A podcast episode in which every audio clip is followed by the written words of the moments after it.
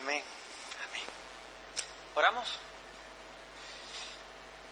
Vamos a elevar nuestra alma al Señor. Amén. Una expectativa de que el Señor nos quiere hablar en este día. Señor,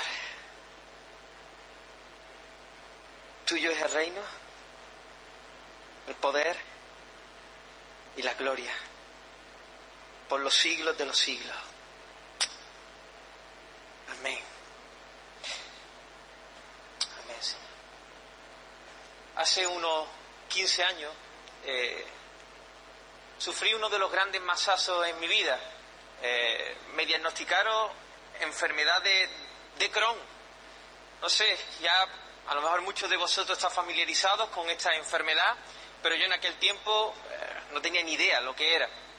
Hace 15 años me diagnosticaron esta enfermedad inflamatoria crónica. Y eso cambiaría muchos aspectos en mi vida, en mi vida con respecto a mi vida social, a, mi vida eh, cuando me ponía en la mesa a comer.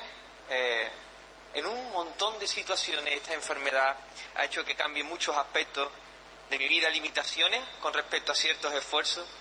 Sin embargo, en el 2021 nada más comenzar allí el ministerio pastoral en Jerez, después de más o menos unos tres meses de, inestabilidad, ingresé el 4 de enero en el hospital del puerto de, Santa María con un brote de colitis ulcerosa. Luego en julio volvería a ingresar, pero ahora en el hospital de Jerez, con un nuevo brote y también con una eh, bacteria asesina llamada Clostridium. Así que Perdí pues bastantes kilos. Eh, me quedé en un principio en 49 kilos, solo tener unos 62 kilos. Sin embargo, a pesar de mi debilidad, a pesar de cómo me encontraba, después de una semana de estar fuera del hospital, de nuevo ingresé en el hospital. La situación era grave, según el doctor digestivo, cuenta que fui el paciente que tuvo que atender con la situación más complicada en el verano.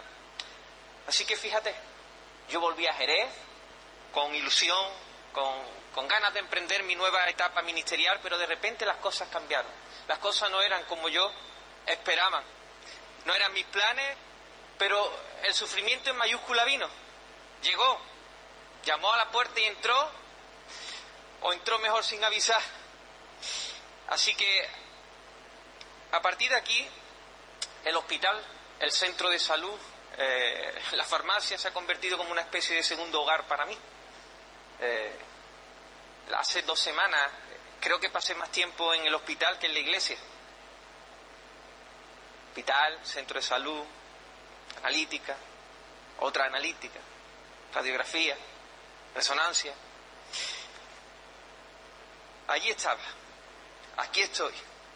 Cada ocho semanas un gotero me tiene que ser puesto en el hospital y junto a otras pastillas pues me recuerdan que mi cuerpo está enfermo, que, está debilitado.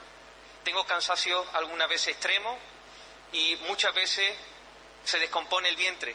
A todo ello, pues después de estar en Jerez también se añaden otras cosas, otros problemas, otras circunstancias, personas que quieren manchar tu nombre, personas que dicen cosas falsamente acerca de ti, y cuando uno mira todo esto, dice, las cosas no son como deberían ser. Las cosas no son como deberían ser. Aún hay sufrimiento, aún hay maldad. Sin embargo, Jesús ya lo advirtió. Jesús dijo, en el mundo tendréis aflicción. En el mundo tendréis aflicción, pero confiad, yo he vencido. A ver, a ver, espérate, Jesús, si tú ya has vencido. Eh, ¿Qué es eso de sufrimiento? si el rey ya ha venido, si el rey ya ha muerto, si el rey ya ha resucitado, ¿qué, es todavía de la maldad y el sufrimiento? No acabaste tú con la maldad, tú no acabaste con el sufrimiento. ¿Qué es lo que pasa aquí? Pues que vivimos en un periodo de tiempo de tensión. El rey ha venido, pero el rey tiene que volver. Y mientras el reino ya está, pero todavía no está. Hay mucho gozo, hay mucha alegría, hay mucho disfrute, pero también hay mucho sufrimiento, hay mucho dolor. Joven, quiero decirte con ternura, Posiblemente muchos de vosotros dirán, bueno, ¿y esta palabra qué tiene que ver conmigo? Tiene que ver mucho. Tiene que ver mucho. Porque lo mismo ya está experimentando el sufrimiento de alto voltaje. Situaciones que pasan, la muerte se ha asomado a su cabeza, pero muchos otros lo mismo dicen. tengo mis, mis cositas, me pasan cosas en la vida cotidiana. Sufrirás vas a sufrir. Aún vivimos en un mundo caído. Aún vivimos en un cuerpo que todavía está debilitado. Así que escucha bien, en el nombre del Señor, vas a sufrir. Vendrán tiempos difíciles más tarde o más temprano, muchas veces llamando a la puerta, otras veces irrumpiendo de momento. Si vives, si tienes aliento, si respiras, inevitablemente llegará, llegará sufrimiento difíciles. Hay abundante maldad alrededor nuestra. Noticieros que promueven el temor, el miedo, un mundo que premia lo malo y castiga lo bueno, lo virtuoso. Hay muchos amadores de sí mismos buscando sus propios intereses, compañeros de estudio o de trabajo cuya labor parece que es amargarte la vida, familiares próximos que te dificultan la vida, que chismean, que critican, a la más mínima te, aceptan el golpe, pero también dentro de nosotros mismos hay resquicios del pecado. Aún sigue estando ahí, somos atraídos por nuestras propias concupiscencias, nuestras pasiones pecaminosas, pecamos y también vienen las consecuencias ruinosas. También el castigo de un Padre amoroso que viene para perfeccionarnos en su amor. ¿Qué decir de nuestro cuerpo? Aún, como he dicho, está debilitado. Ahora tienes músculo, tienes fuerza, pero se va a convertir en pellejo. Sí, y tu cara bonita también en arrugas. Se va a marchitar, los, los huesos se van a quebrar. Tu propio sistema defensivo te va a atacar, lo mismo y tendrá enfermedades crónicas, irreversibles o terminales. Lo mismo te descuidas con el fuego y te quemas, claro. Una decisión mal tomada y un, un cónyuge incrédulo te va a hacer la vida bastante difícil. Un accidente. Hace unos días llegó a la iglesia una chica, tendría 26 años, 24, 26 años. Contactó con mi padre por teléfono, que está allí en Google. Eh, le dijo, mira que me gustaría ir a la iglesia y demás, y mira, allí tenéis eh, aseo preparado para minusválidos. Y fue ella, esa chica, 26 añitos en silla de ruedas.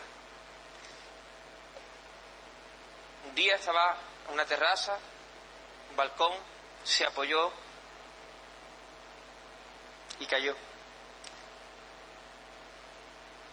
Tendría 21 años, creo que es cuando le pasó eso. Situaciones que vienen. Y vienen de golpe.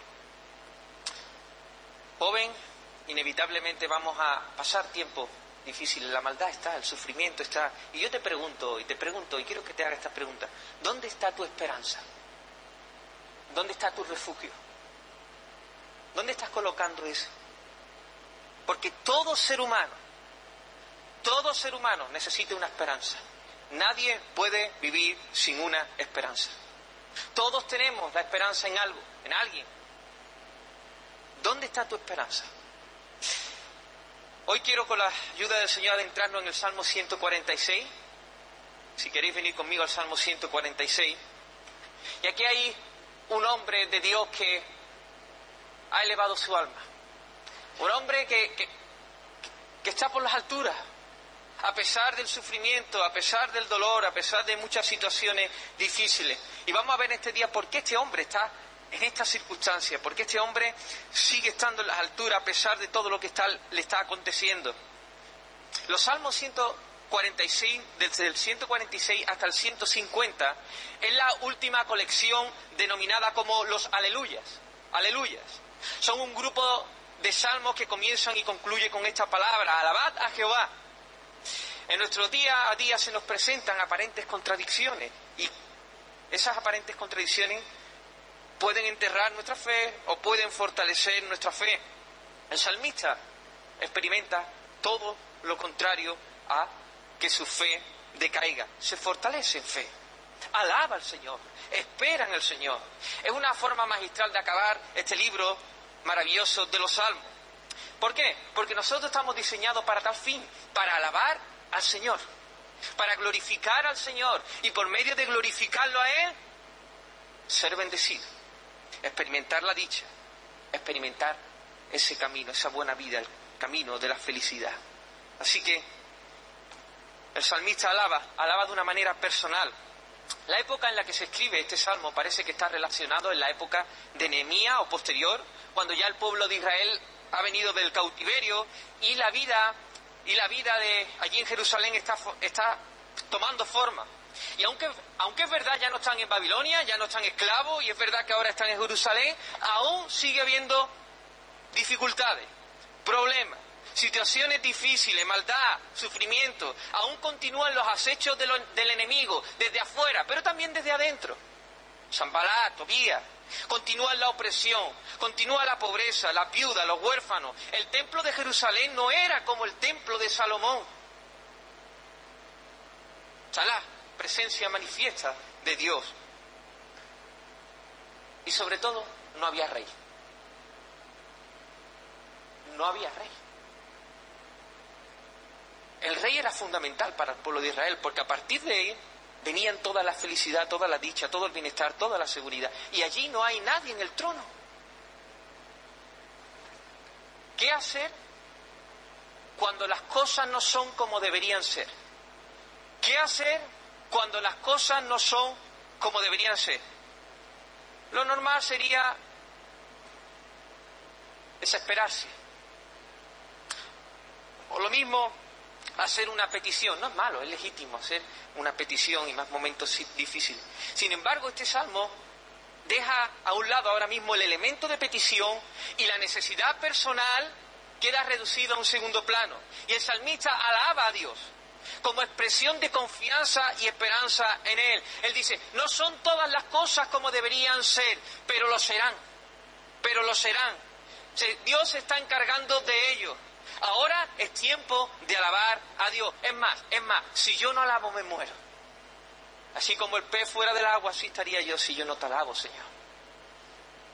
Este hombre ha tomado una resolución. Nosotros también hemos sido librados del cautiverio, del poder del pecado, del lazo del cazador. Hemos entrado en el reino de su amado Hijo. Sin embargo, aún las cosas no son como deberían ser. Y necesitamos esta disposición que tenía este salmo, este salmista. Dice versículo 1, él toma una resolución.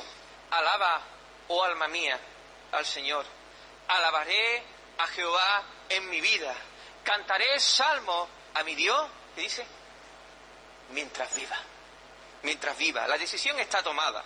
Eh, eh, este hombre no deja espacio para que su alma vacile o dude a pesar de la situación aparentemente contradictoria. Él no atribuye ningún despropósito a Dios, recordáis, ni como, ni, ni, ni, como Job. No. Él sabe que eso es plan de Dios. Él no dice, Señor, o tú estás equivocado. Señor, no sé, se te ha pasado algo. Se, te ha ido el control de... No, no, no. Él no atribuye despropósito. Él sabe que Dios tiene un plan y lo va a llevar hasta el final. No permite que su mente se vaya a sitio donde no se tiene que ir, ni su corazón se desvíe del propósito principal de su vida, alabar a Dios mientras viva, desde ahora hasta la eternidad. Él toma esta resolución hasta el último hálito de mi vida. Yo te voy a alabar. Yo te voy a alabar. ¿Qué tiene este hombre para vivir así en medio de esta situación? Esperanza, esperanza, esperanza, pero esperanza en Dios y sus promesas. Amén. Esperanza en Dios. Este hombre es bienaventurado. Bienaventurado. Eh, muchas veces hablamos de la palabra felicidad problema muchas veces con la palabra felicidad es cuando eh, lo usamos con los términos que lo usa el mundo. El mundo habla de la felicidad como eh, un momento de placer o una emoción después de haber conseguido una meta, según Wikipedia. Pero la palabra bienaventurado nos habla en un principio de una atribución, ya somos bienaventurados, estamos en Cristo.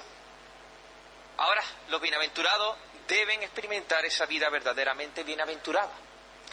Y nos está diciendo el salmista algo así, inmensamente feliz en el sentido más amplio de la palabra, supremamente dichoso es el hombre, es el hombre que dice ahí, cuyo ayudador es el Dios de Jacob, cuya esperanza está en Jehová su Dios. ¿Habéis visto la película de En busca de la felicidad? ¿Habéis visto? Este hombre que apuesta todo por un negocio y le va fatal, se desespera, el hombre está mal, la mujer lo abandona, se queda solo con su hijo. Después le, le aparece una oportunidad para hacer, eh, para coger un puesto.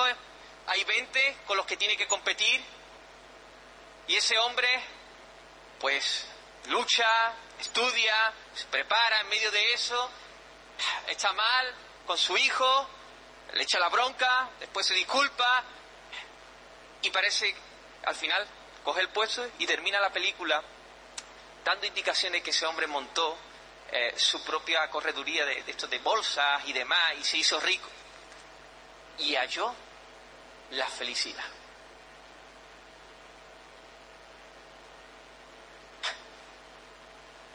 Si eso es felicidad, yo no lo quiero. Felicidad que depende de las circunstancias. Felicidad que depende hasta que no tenga el dinero. Ese hombre era un miserable durante el tiempo que no tuvo dinero. En busca de la felicidad. No, no, la felicidad que habla el Señor es otra cosa. No depende de las circunstancias. No depende de la situación.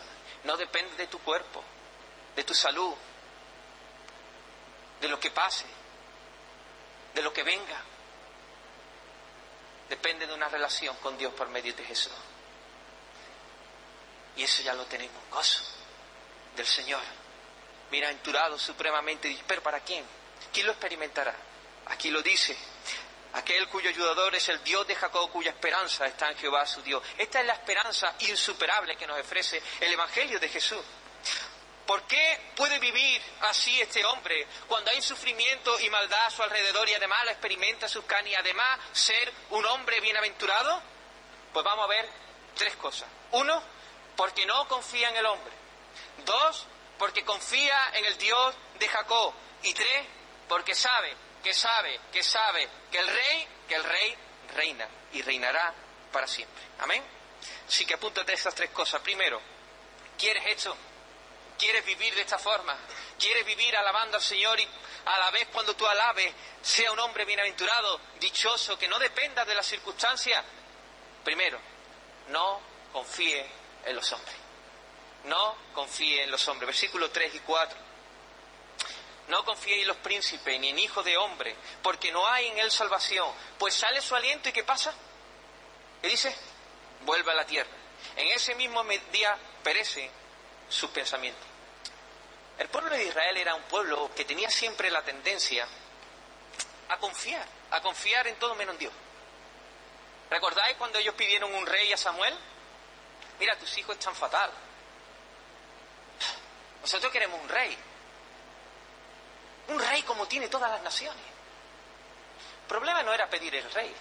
El problema es que ellos querían un rey como todas las naciones, no sujeto a Dios. Queremos un rey, un rey.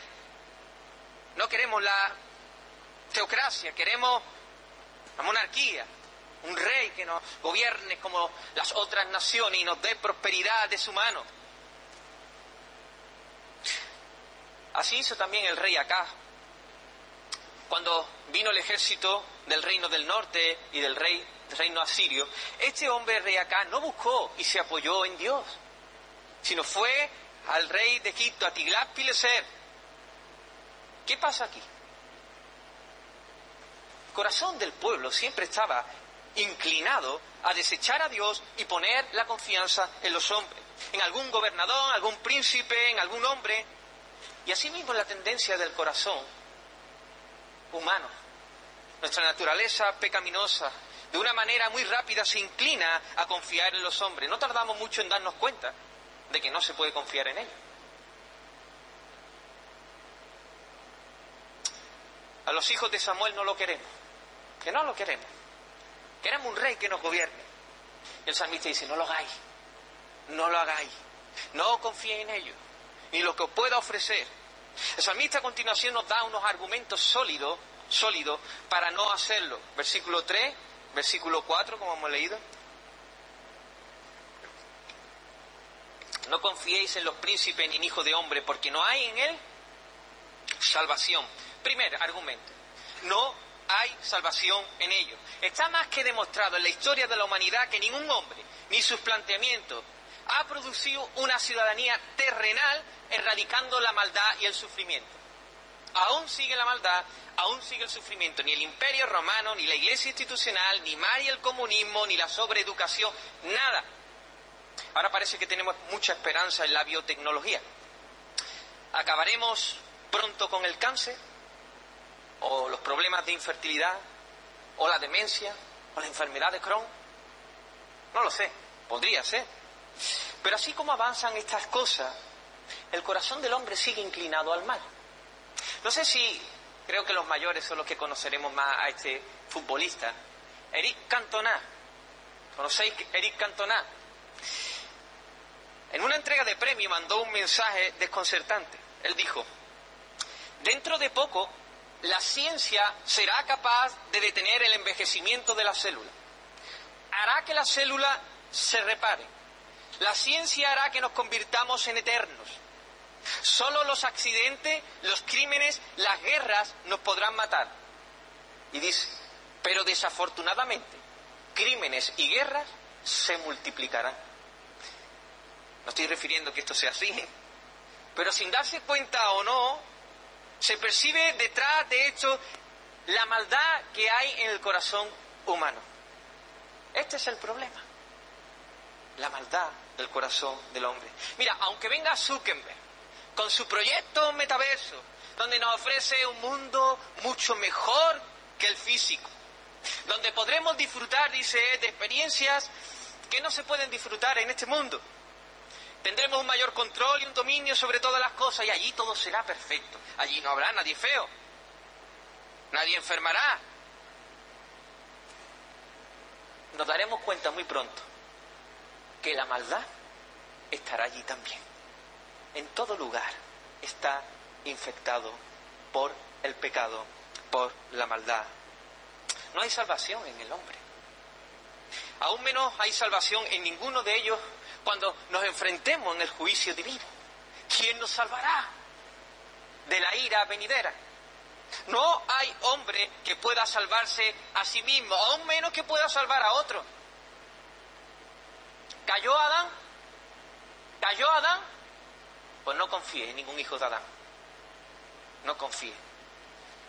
Si no te parece suficiente, el salmista nos da otro argumento para no confiar en los hombres. ¿Entendéis cuando digo confiar en los hombres, no? Depositar toda nuestra esperanza en los hombres. Quiere decir que yo no confío en mi esposa. ¿Entendéis, no? Pero mi esperanza de salvación, mi esperanza de vida, mi esperanza está en otro lugar. Dice, pues sale su aliento y vuelve a la tierra. En ese mismo día perecen sus pensamientos. Un hombre, por más poder que posea, por más inteligencia que desprenda, aún por más buena intención que pueda tener, el hombre sigue siendo hombre, es una criatura, hijo de Adán, infiel, débil, mortal, sujeto a la muerte, perece él y sus planes el día que muere.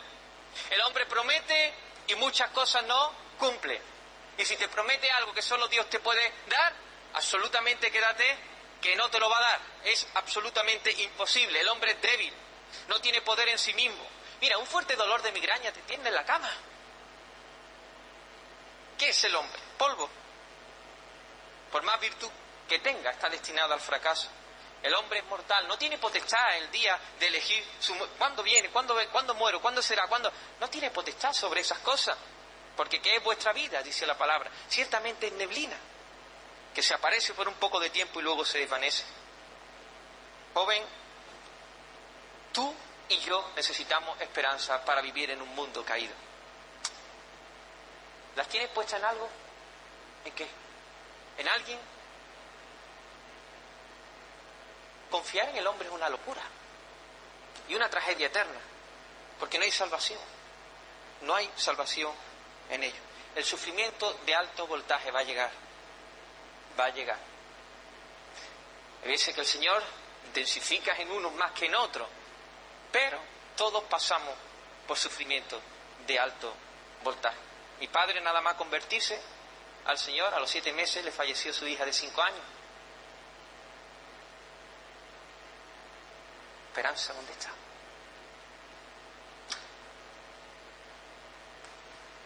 Tomar la decisión de alabar a Dios mientras vive viene precedida de la negación a confiar en el hombre. Sería realmente trágico que cantemos a Dios en este retiro y estemos diciendo mi esperanza está en ti y después a lo largo de nuestro año estemos confiando en los hombres o en el entretenimiento o en la salud de uno mismo, en el cuerpo, en los músculos. Cuidado, porque estas cosas, estas cosas son de pegatina. Y cuando vengan los vientos y los ríos y soplen esos fuertes huracanes, se desvanece. Recuerdo en el hospital, en la parte de urgencia, en una sala de aislamiento junto a mi esposa, era la tercera vez, la tercera vez que me ingresaban en ocho meses, la segunda vez en menos de 15 días. Y el, el doctor me comunica que si no hay mejoría, se están planteando realizarme una proctocolectomía, quitar el colon. Y ponerme una bolsa, porque las heces y todo tienen que ir a algún sitio, y eso ya no lo controla. ¿Tú te imaginas el golpetazo que me llevé? Yo pensaba, digo, wow, la calidad de vida, mis hijas, mujer, pensamientos de todo lo que hubiera. Entonces me estaba dando cuenta de que mi corazón se enganchó a algo, a la salud. Yo creía que mi felicidad estaba ahí, yo si mejoro. Yo decía, al menos como antes, como antes, hace tiempo atrás. Y ahí era la batalla de mi alma, mi corazón, no quería soltar, es como que si yo lo tenía, eh, podía, no sé, mi mente hacía mucha, muchas cosas. ¿Será, habré llegado aquí por la vacuna? ¿Será porque dejé un tiempo algunas pastillas? ¿Será que tengo que ir a otro médico? Empezaba a buscar mi confianza y mi esperanza en cosas, en el hombre, en mí, en mis deducciones, pero en un momento me vino algo muy, muy, muy rápido a mi corazón. Sí, era una canción que cantamos Jerez, dice, pero la última palabra es la tuya. La última palabra es tuya. La última palabra es tuya. La última palabra es tuya. ¿Sabéis que hacemos muchas caricaturas de Dios cuando estamos pasando por ciertas dificultades? Siempre nos imaginamos lo peor que Dios nos va a llevar a lo que decimos nosotros que es lo peor. Hacemos caricatura de, un Dios maquiavélico y no queremos soltar, no queremos soltar. Es como que no confiamos. Es que si yo lo suelto, si yo, si yo descanso en Dios, es como que Dios me va.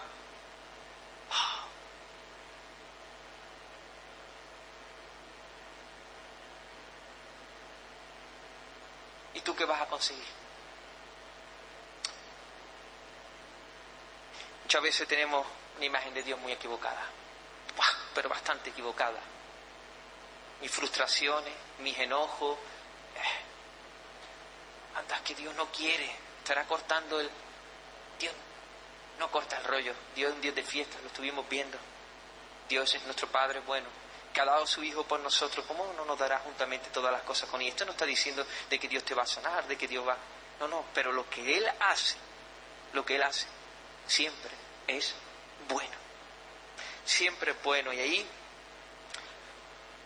empecé a orar y empecé a buscar al Señor con, mi mujer en esa, esa habitación y era como que estaba soltando. Sí, habían baches, había veces que lo cogía, había veces que lo soltaba, había...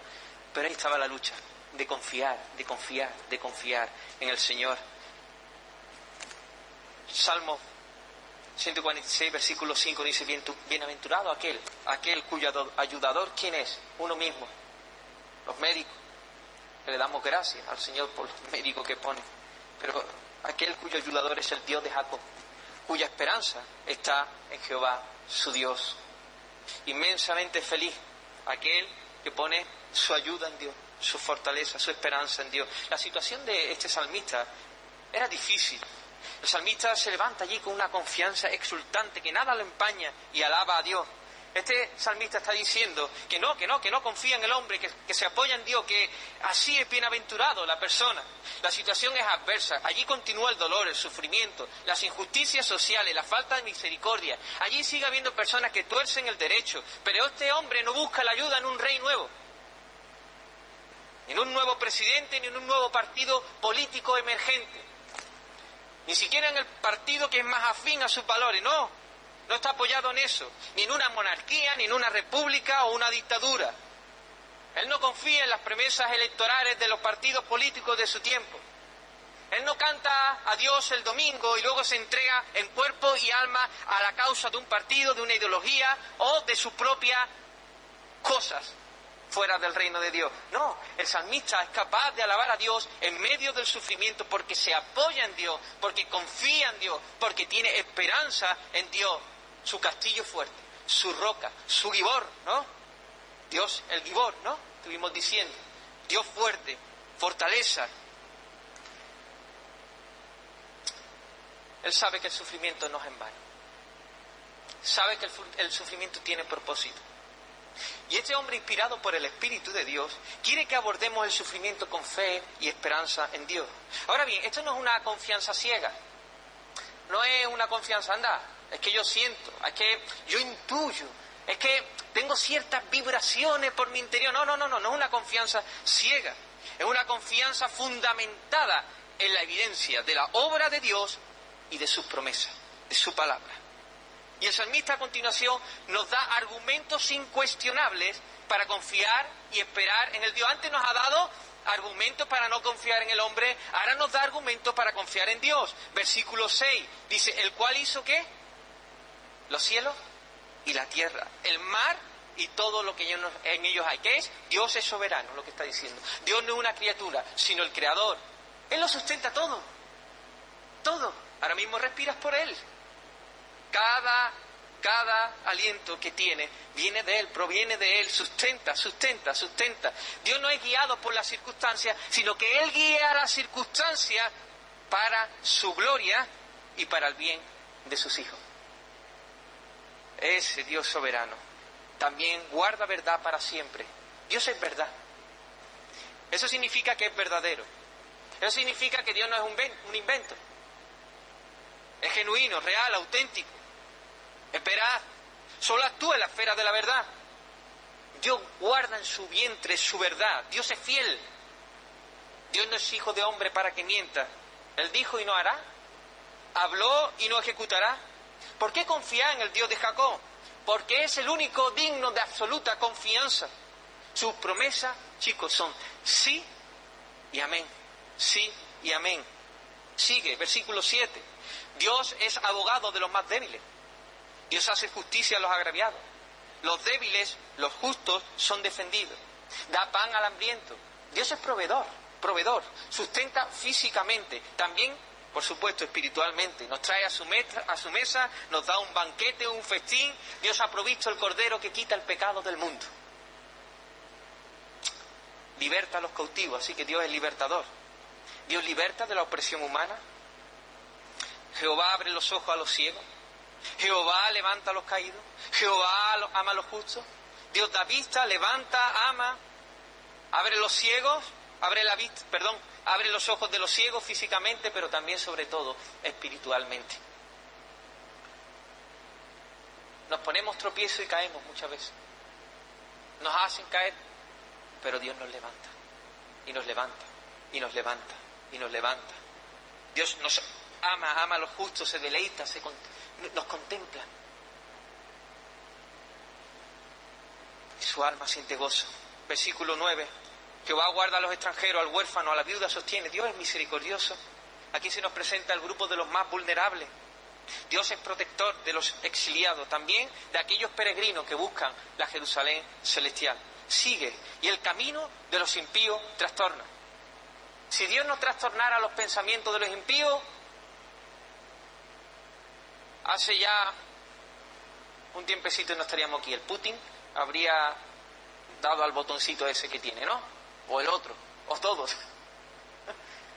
Nosotros estaríamos aquí matándonos ahora mismo. Pero Dios frustra, frustra pensamientos, frustra pensamientos, frustra pensamientos. ¿Por qué confiar en Dios y poner nuestra esperanza en Él? Chicos, los argumentos son incuestionables. Fíjate cómo Dios, ¿qué hace Dios? Dios es eterno. Dios es eterno, el hombre es creado. Dios sustenta, el hombre es sustentado. Dios promete y cumple lo que promete, el hombre no. Dios es justo, el hombre pervierte el derecho. Dios provee, el hombre quita. Dios liberta, el hombre esclaviza. Dios es misericordioso, el hombre es, inmisericordia. Dios ama, el hombre se ama de manera egocéntrica. Dios preserva vida, el hombre destruye. Chicos, estás aquí. Chica, las cosas en tu vida no son como deberían ser. Confía en Dios. Pon tu esperanza, pon tu esperanza en Él. Pon tu esperanza en Él. Alaba al Señor. Toma esa resolución mientras yo viva, oh mientras yo viva. Que me quede el último aliento, yo te alabaré. A pesar de cualquier situación. Hay algo más que el salmista nos coloca ahí para que nosotros podamos alabar al Señor de esta manera. Él ha tomado la resolución, no confía en el hombre, confía en el Dios que obra pero también, versículo 10, último versículo.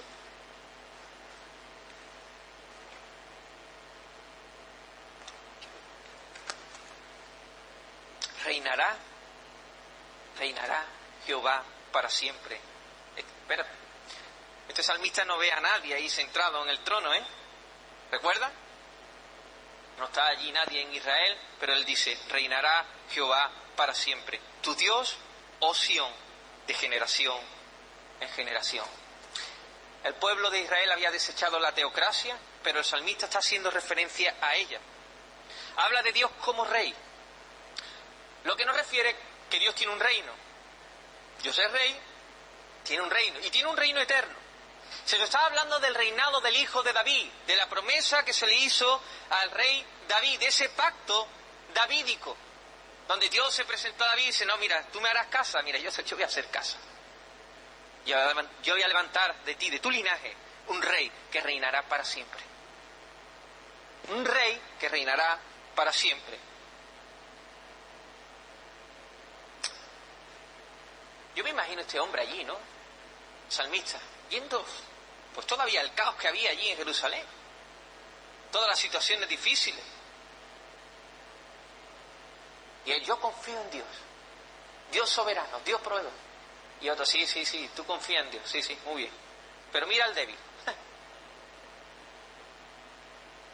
Aún continúa habiendo personas agraviadas. Pasa, campeón. Que sí, que Dios liberta, pero aún hay esclavos en la tierra. Hay oprimidos por el fuerte. Sí, sí, vale, vale, vale, que Dios ha sanado. Estupendo. Pero que todavía hay ciegos, hay enfermos, hay personas con dolencias. Sí, Dios ha levantado a la gente, pero todavía ha caído. Mira al justo, amado por Dios, ¿no? Pero mira, sigue siendo perseguido. Además, tú mismo eres uno. Que sí, que muchos han sido saciados, pero aún hay extranjeros, viudas, pobres. ¿Qué pasa? Venga, responde. Congruencia, ¿no? Una incongruencia que dice, sigue alabando al Señor. Y este salmista que sí, ¿no? Ahora voy yo. Y entonces, como decía, Israel se eleva en una confianza en lo que está por venir. Esperanza, esperanza, esperanza. Este, este hombre, a pesar de que Dios sigue actuando y sigue haciendo cosas, aún sigue habiendo cosas, aún sigue viendo mal de su ese no, no se echa la manta a la cabeza. Dice, anda, echar una maratón de series Netflix, que no. Voy a buscar el nuevo entretenimiento de moda, que no. Yo alabo a Dios, dice, que yo alabo a Dios. Tu reina para siempre, tu reina para siempre. Él está diciendo, el pueblo de Dios va a estar en el lugar de Dios, bajo el gobierno de Dios y disfrutará de bendición eterna, es lo que está diciendo. Ese es el plan final de Dios. Esas eran las promesas continuas que Dios le hacía a los padres y a los profetas. El reino de Dios, reino de Dios consumado. Eso es lo que está viendo este hombre. Me imagino que muchos de vosotros ya habéis tenido la experiencia de ver un mueble de Ikea con todas sus piececitas y con todas sus cosas, ¿sí o no? Mira, yo soy malísimo. No soy manitas para nada. Mi mujer, mi mujer es la máquina. A mí me pone eso delante, las instrucciones. Nada más que para encontrar el idioma español. Soy impaciente, no, no doy una, no. yo veo, veo, veo, veo, veo, sabéis que eso se va abriendo, ¿no? Son pliegues, como hojitas que se van abriendo. Yo voy al final, a cómo estar montado. Ahora ponte tú a montar eso. Yo ahí desaparezco. No sé si eso va con mi eso, pecado, error. eso se lo cedo a ella. Ahora, para cargar, cojo yo, ¿eh? Aunque. yo veo el final, ¿no? El final. La palabra de Dios nos muestra cómo se va construyendo, cómo se va edificando, cómo va siendo el plan de Dios. Sigue Génesis, pues viene, o sea, todo, todas estas cosas, ¿no? De cómo Dios va haciendo su obra. El final. Eso es lo que está viendo este hombre, el final. Este hombre no tenía la luz que tenemos nosotros. Pues nosotros hemos visto ya que Jesús, hemos contemplado, lo vemos. El Señor es un hecho ya histórico de que Jesús ya ha venido, el Rey y ha venido a este lugar y en él se cumplían las promesas, escudriñar las escrituras. Ellas dan testimonio de mí. Yo no he venido a quitar la ley, no, no, yo he venido a cumplirla. En mí se cumplen todas las promesas, lo que está diciendo Jesús. ¿Recordáis después del bautismo? Después, en el poder del Espíritu, empezó a ministrar y a sanar enfermos. ¿Recordáis en la sinagoga? Se acerca, entra allí, le dan un rollo para leer, Isaías, dice, el Señor está sobre mí por cuanto me ha ungido. Para dar vista a los ciegos, libertar a los cautivos, sanar a los quebrantados de corazón, para predicar el año agradable del Señor, del Señor. Perdón de pecado. Y entonces, coge el rollo, lo entrega, todos lo miran y allí están esperando a ver qué dice. Y dice, hoy se ha cumplido esta palabra. el Hijo de David, el Hijo de Dios. Jesús muere después en una cruz del Calvario, en la cruz del Calvario. ¿Qué pasa? ¿Otra incongruencia? ¿Sigue estando ahí el imperio romano gobernando? ¿César? ¿Qué, qué pasa aquí? ¿Tercer día resucitó? en victoria. Pero después, los discípulos le preguntan, cuando estuvo los 40 días después de la resurrección, ¿cuándo restaurarás el reino? Mira, nos toca a vosotros saber cuándo se restaurará. Ustedes ir, predicar el Evangelio. Entonces cuando asciende Jesús, le dice, varones, un ángel, ¿qué hacéis mirando al cielo? Así como habéis visto ir al cielo, Él vendrá, y Él vendrá, y Él vendrá. Ahora estamos viviendo en una época de proclamar el Evangelio. Dios está siendo paciente. ¿Para qué? Para que los suyos vengan al arrepentimiento. Pero el rey vendrá. El rey vendrá. Y este hombre es como yo. Yo me voy a la última página. Allí, ya montado.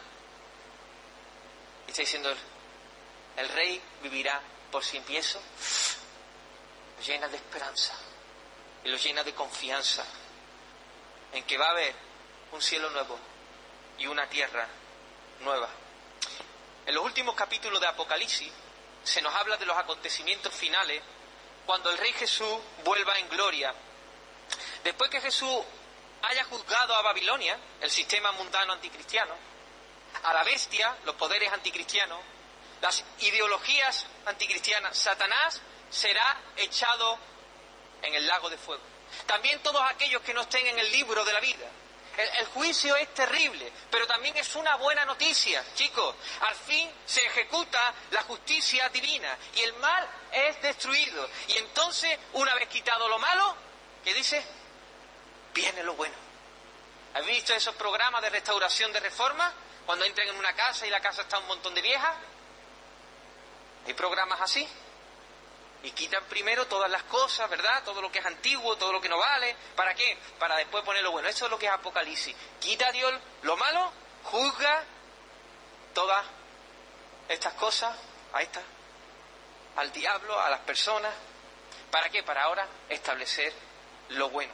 Y quiero que me acompañes a Apocalipsis, capítulo 21, y vamos terminando, capítulo 21, versículos del 1 al 5. Vamos a la última página. Solo voy a leer una porción, es para que lo podáis leer después tranquilamente. Leer, leer esos últimos capítulos de Apocalipsis. Os animo a que lo podáis leer. No puedo leer todo.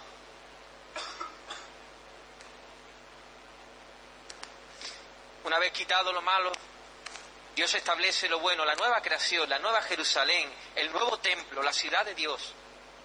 Dice, vi, versículo 1, 21, del 1 al 5, dice, vi un cielo nuevo y una tierra nueva. Porque el primer cielo y la primera tierra pasaron y el mar ya no existía más.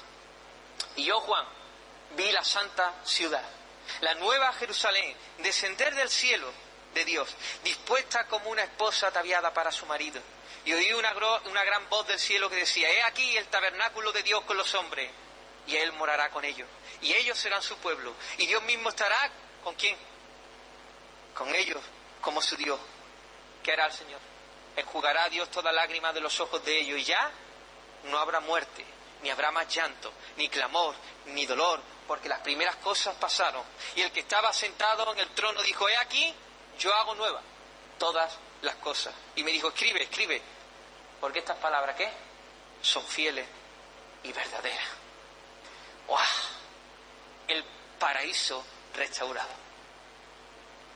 ¿Qué bendición habrá allí? ¿Qué bendiciones tendremos allí? Venga, vamos salir. ¿Qué bendiciones? La presencia inmediata del Señor, la presencia inmediata del Señor. Si te vas más allá, sigue la presencia inmediata del Señor allí. Si retrocede, sigue la presencia. La presencia de Dios, donde nos envuelve en amor completamente. Su paz penetra hasta lo más profundo de nuestro. Dios, Dios, Dios. Los sonidos melódicos de Dios como en el huerto, todo eso nos impulsará a Dios. ¿Qué más? Esa es la mayor bendición, ¿no? Ver a Dios cara a cara, ver a Jesús, estaremos con Él. Con cuerpo humano, cuerpo humano glorificado. Sí, pero mejor. No vamos a estar allí en las nubes saltando y con un arpa, ¿eh?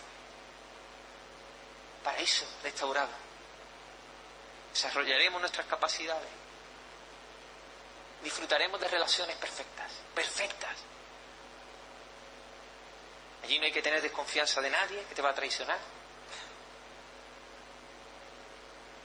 Adoración allí será espectacular. Las comidas también. Hay tantas, tantas bendiciones. podemos quedar aquí hablando de, del cielo.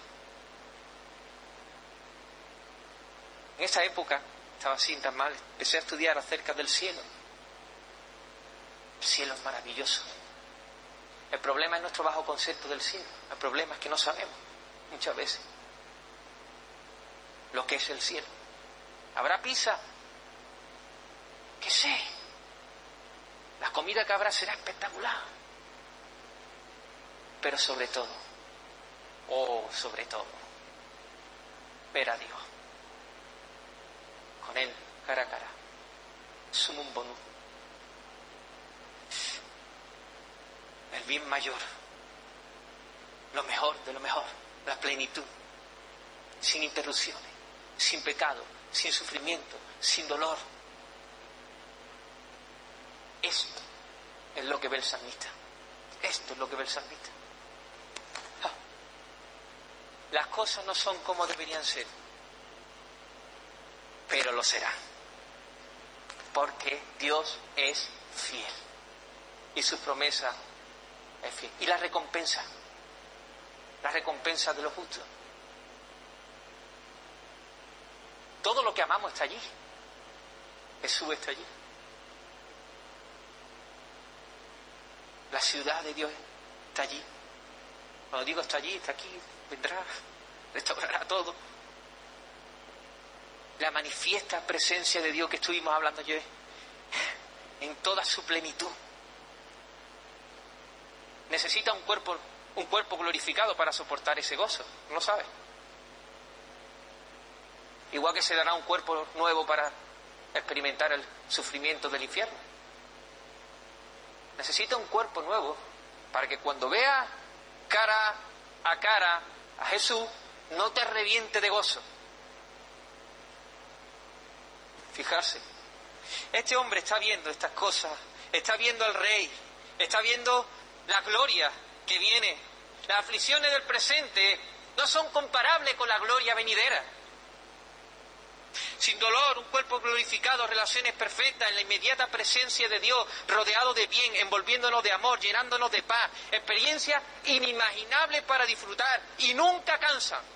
Esto es lo que quiere Zuckerberg, esto es lo que anhela su corazón, lo que anhela mi corazón, lo que anhela tu corazón, pero solo Dios, solo Dios es el que lo dará. No tenemos nosotros que hacer nada, no tenemos que traer el reino nosotros, Él lo traerá.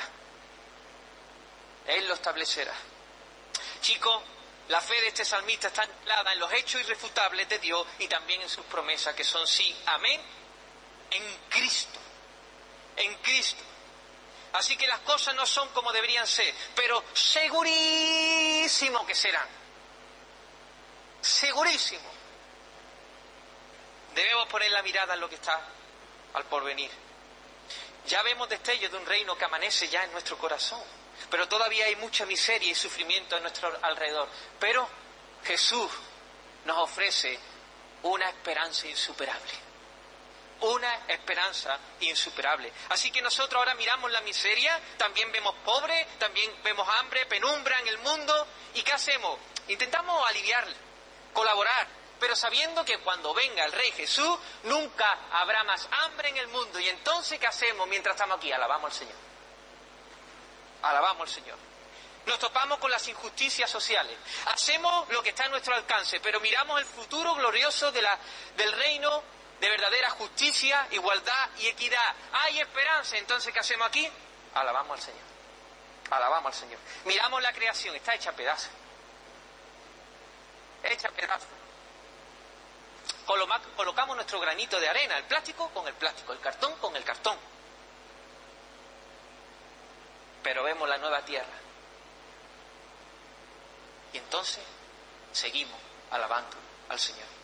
Miramos las enfermedades que atravesamos y las que atraviesan nuestros seres queridos, el sufrimiento, el dolor, la muerte, pero levantamos la mirada en el día en que todos los habitantes de la nueva tierra nunca enfermarán Enjugará Dios toda lágrima de los ojos de ellos, y ya no habrá muerte, ni habrá más llanto, ni clamor, ni dolor, porque las primeras cosas pasan. Y entonces, mientras estamos aquí, enfermedades, rodeados de enfermedades, ¿qué hacemos? Alabamos al Señor. Alabamos al Señor. A pesar de nuestra redención, sigue habiendo ahora resquicios del pecado y a veces nos tira por el suelo. Nos tira por el suelo, nos sentimos mal por haberle fallado a Dios. Continuamos luchando, pero también levantándonos en fe. Y miramos el día, el día que nuestras almas estarán perfeccionadas. ¿Tú sabes qué es vivir sin tener que estar vigilándote? ¡Qué descanso! Sin tener que estar pendiente en lo que miramos, en lo que tocamos, en lo que vemos. Toca, mira, a lo que quieras. Porque todo agradará al Señor. No habrá más pecado. No habrá más pecado. Y entonces, mientras estamos aquí, y aunque caemos y luchamos y caemos, alabamos al Señor porque un día estaremos con nuestras almas perfeccionadas. Amén. Y los sufrimientos por la causa de Cristo vienen, vienen. Se meten con nosotros en la escuela, en el colegio, en el instituto, en la universidad. Ah, mira, ahí viene el aleluya. Y entonces nosotros vemos y miramos allí. Un día, allí solo estarán, solo estarán aquellas personas que aman y están escritos en el libro de la vida. Y entonces, aquí fui deshonrado por estas personas, pero allí el Padre me honrará. Y entonces, ¿qué hago mientras estoy aquí? Alabo al Señor. Experimentamos el sentido de la presencia de Dios y a veces se nos interrumpe. Sentimos, Señor, ¿dónde está? Pero da igual, seguimos alabando al Señor, porque un día, de forma ininterrumpida, podremos estar constantemente en la presencia de Dios. Chicos, ¿te das cuenta? Vivimos en una tensión del ya, pero todavía no. El reino está, pero tendrá que venir a plenitud. Pero mientras eso, las cosas no son como deberían ser, yo sigo alabando al Señor. Amén. Puede ser que comenzaste tu primero, tu primeros pasos en el Señor. Y tu familia está. Por, a lo mejor te prefieren ver con un whisky en la mano que con una Biblia. Pero entonces te levantas en fe. Miras al presente y dices, es que yo tengo un hermano mayor. Y tengo un Padre celestial. Y también mira al futuro cuando los hijos de Dios serán manifestados en gloria. Entonces alabas al Señor. Lo mismo eres un joven adulto y se te viene a tu mente esa frase coloquial, se te ha pasado el arroz, que se te ha pasado el arroz. Así que te acercas cada día más al Señor y encima renuncia a relaciones tóxicas, a relaciones de noviazgo con inconversos, a relaciones que ha renunciado con personas creyentes pero sabiendo que no era el momento de Dios. Pero ahora mira y dice, oh, Cristo es suficiente. Cristo es suficiente, lo atesora, lo valora, pero te vas a la última página, cuando Cristo venga por su esposa. Y ahí está nuestra boda con Él. Entonces, ¿qué haces en medio de esto? Alabas al Señor, alabas al Señor. A lo mejor estás sufriendo la separación de tus padres, no lo entiendes, no te cuadra la ecuación, pero ahora puedes mirar al Dios Gibor, donde te puedes refugiar en Él. Y después míralo por venir, donde va a haber una tierra de relaciones perfectas. Y entonces alabas al Señor. Chicos, las promesas de Dios nos ayudan para seguir alabando al Señor. Pides más, pides más del Señor, pides más, pides más del Señor. Y tu salud se quebranta. Entonces mientras estás aquí, Dios se glorifica por medio de tu debilidad, pero cuando estés allí tendrás un cuerpo espectacular. Que si lo vieras te postrarías ahora a adorar casi. Hay esperanza, hay esperanza, hay esperanza. Una esperanza insuperable. Quiero preguntarte, quiero preguntarte. ¿Dónde está tu esperanza? Y como ayer te digo, deja el ruido. No hagas soliloquios en tu mente. Céntrate en esta pregunta voy más allá. ¿Dónde está tu esperanza de salvación? Si hoy te llama el Señor, sí, otra vez te lo digo. ¿Sabes por qué? Porque puede llamarte hoy el Señor. ¿Sabes que uno de los problemas de los jóvenes que creen que no le van a pasar nada, que van a vivir eternamente? ¿Cuántos jóvenes mueren? No quiero manipular, estoy diciendo la verdad. ¿Cuántos jóvenes mueren al día? Si tú no lidias con esta pregunta, ¿Dónde está tu esperanza de salvación? ¿En qué te apoyas? Hombre, yo estoy cubierto, mi padre son no, que no, que no, que no. Eso no es así. ¿En qué te apoyas? ¿En qué confías? ¿Quién es tu Salvador? ¿Qué es tu Salvador? ¿Qué cosa? Cuando te presentes delante del Señor, ¿qué, ¿qué le vas a decir? ¿Qué le vas a contestar? ¿Sabes? Porque solo hay un Salvador, un único Salvador, uno. No hay más, no hay más. Y se llama Jesús de Nazaret. Sabéis que Él sufrió el mayor sufrimiento, pero el mayor sufrimiento trajo la mayor gloria. La salvación. La salvación para su pueblo. Chicos, chicas, te voy a, molestar. A lo mejor me vas a coger manía. Pero te voy a hacer que pienses en esto. ¿Sabe por qué? Porque nadie se ha perdido examinándose. Nadie se ha perdido examinándose. A lo mejor tienes inquietudes, ¿eh? No, sí. Nadie se ha perdido examinándose. Pero muchos han venido al conocimiento de Dios y a la salvación, al examinarse. Así que Lidia, con esta pregunta en el día de hoy, igual te digo como ayer, si no saben, enciérrate, llama a los pastores, oramos, hablamos, abrimos las escrituras, pero si tu esperanza no está en Jesús, si tu esperanza no está en Jesús, ese cielo que ha hablado no es para ti. Y esta belleza del cielo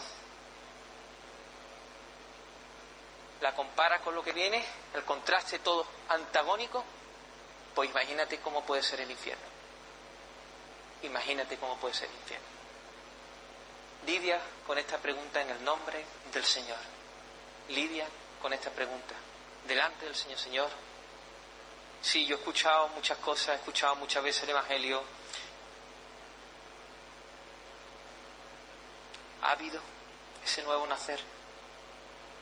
¿Ha habido ese nuevo nacimiento en ti? ¿Te has apoyado en el brazo fuerte de Dios en Jesús?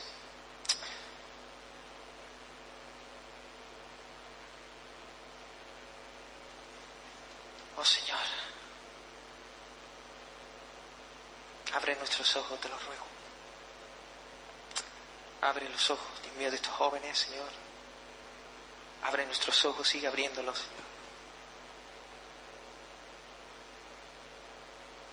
Para que podamos arrojarnos tus brazos a descansar sobre ti. Espíritu Santo, ministra los corazones. Te lo ruego, te lo pido. Haz tú lo que nosotros no podemos hacer. Trae salvación, te lo ruego. Hemos, nos hemos apoyado en otras cosas, Señor, revélanos, revela a los corazones. Vamos a pasar un tiempo más reflexionando y recogiendo una vez más o haciendo que, estas palabras pasen por nuestro corazón, debe haber una decepción. Estamos hablando de desesperanza, pero Isaías nos comentaba con otras palabras que no recuerdo ahora mismo, pero básicamente la idea es que eh, para entrar en la tierra de la esperanza que el Señor nos ofrece, uno tiene primero que desesperar.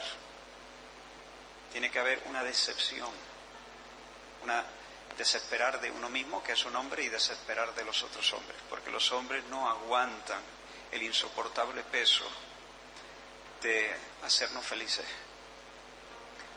Entonces, te invito a que puedas, a ver, no encarar a tu novio,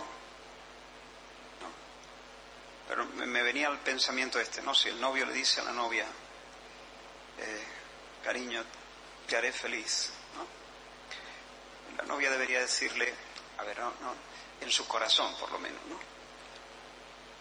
Te libero, te libero.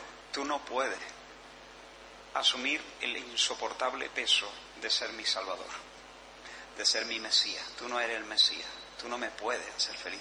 Ningún hombre me puede hacer feliz. Ni mis padres, ni mi novio, ni mi amigo, ni mi grupo de amigos, te libero. No tengas esa presión, porque tú no eres el Mesías. Ni yo voy a asumir el peso de ser el Mesías de nadie, porque yo no puedo hacer feliz a nadie. La felicidad es una cosa muy, muy solemne. Pero también podemos mirar a otras cosas, mi carrera, eh, mi cuenta bancaria, eh, mi juego, mis vacaciones. Entonces, quizás podemos, mientras tenemos un tiempo más de reflexión y quizás también respondemos con algún canto, podemos entrar en este, en este soltar. Es una santa decepción, es una prudente decepción, es desesperar de, uno mismo. Y, y, no decirle a la gente, no, a ver si va a llegar ahora, tu novio le va a decir, te libero, tú no eres mi Mesías. No sé, como que queda un poco agresivo, ¿no? Pero en tu corazón, en tu corazón tú puedes decir, espero del hombre lo que el hombre da y no espero del hombre lo que el hombre no puede dar. Mm, entonces, eh, porque, como decía el Salmo, ¿no? Son mortales, son mortales. Eh, y podemos orar de esa manera, pensando, reflexionando, cuáles son las cosas a las que tú acudes para que te salga de la, te saque, te salve de la torre del aburrimiento. ¿Cuáles son las cosas a las que tú acudes cuando estás terriblemente frustrado, lleno de coraje, lleno de rabia? Hay gente está llena de rabia, se va al frigorífico, se pone tierno. Ese es uno de los gestos a veces que hacemos no porque tengamos hambre, sino porque tenemos tristeza. Y a veces comemos para, para intentar aliviar nuestra tristeza. A veces hacemos eso en lugar de comida con pornografía. Y esos días chungos donde nos sentimos solos, donde nos sentimos desconectados, donde nos sentimos sin aliciente, donde sentimos coraje, rabia por las circunstancias, por lo que sea. Y, y entonces nos refugiamos. Queremos que ese pico, ese pico de, de, de, placer, ¿no? Ese, o de placer entre comillas, ¿no? Pero sí ese, ese chupinazo de, de emoción calme de alguna manera la inquietud de la tristeza y nos traiga un poco de, por lo menos de aire. Pero, pero podemos pedirle al Señor que nos dé ojo, que nos dé claridad para decepcionarnos de esas cosas. Para que en, este, en esta hora nosotros podamos sentir una, una profunda, un profundo desencanto de esas cosas, porque esas cosas finalmente no nos rescatan, no nos salvan. Vamos a orar de esa manera. Y, y tú en tu mente, a este ejercicio, encara eso, a lo que tú acude buscando vidilla. ¿Qué es lo que te da vida? ¿Qué es lo que te da esto me, me da vidilla.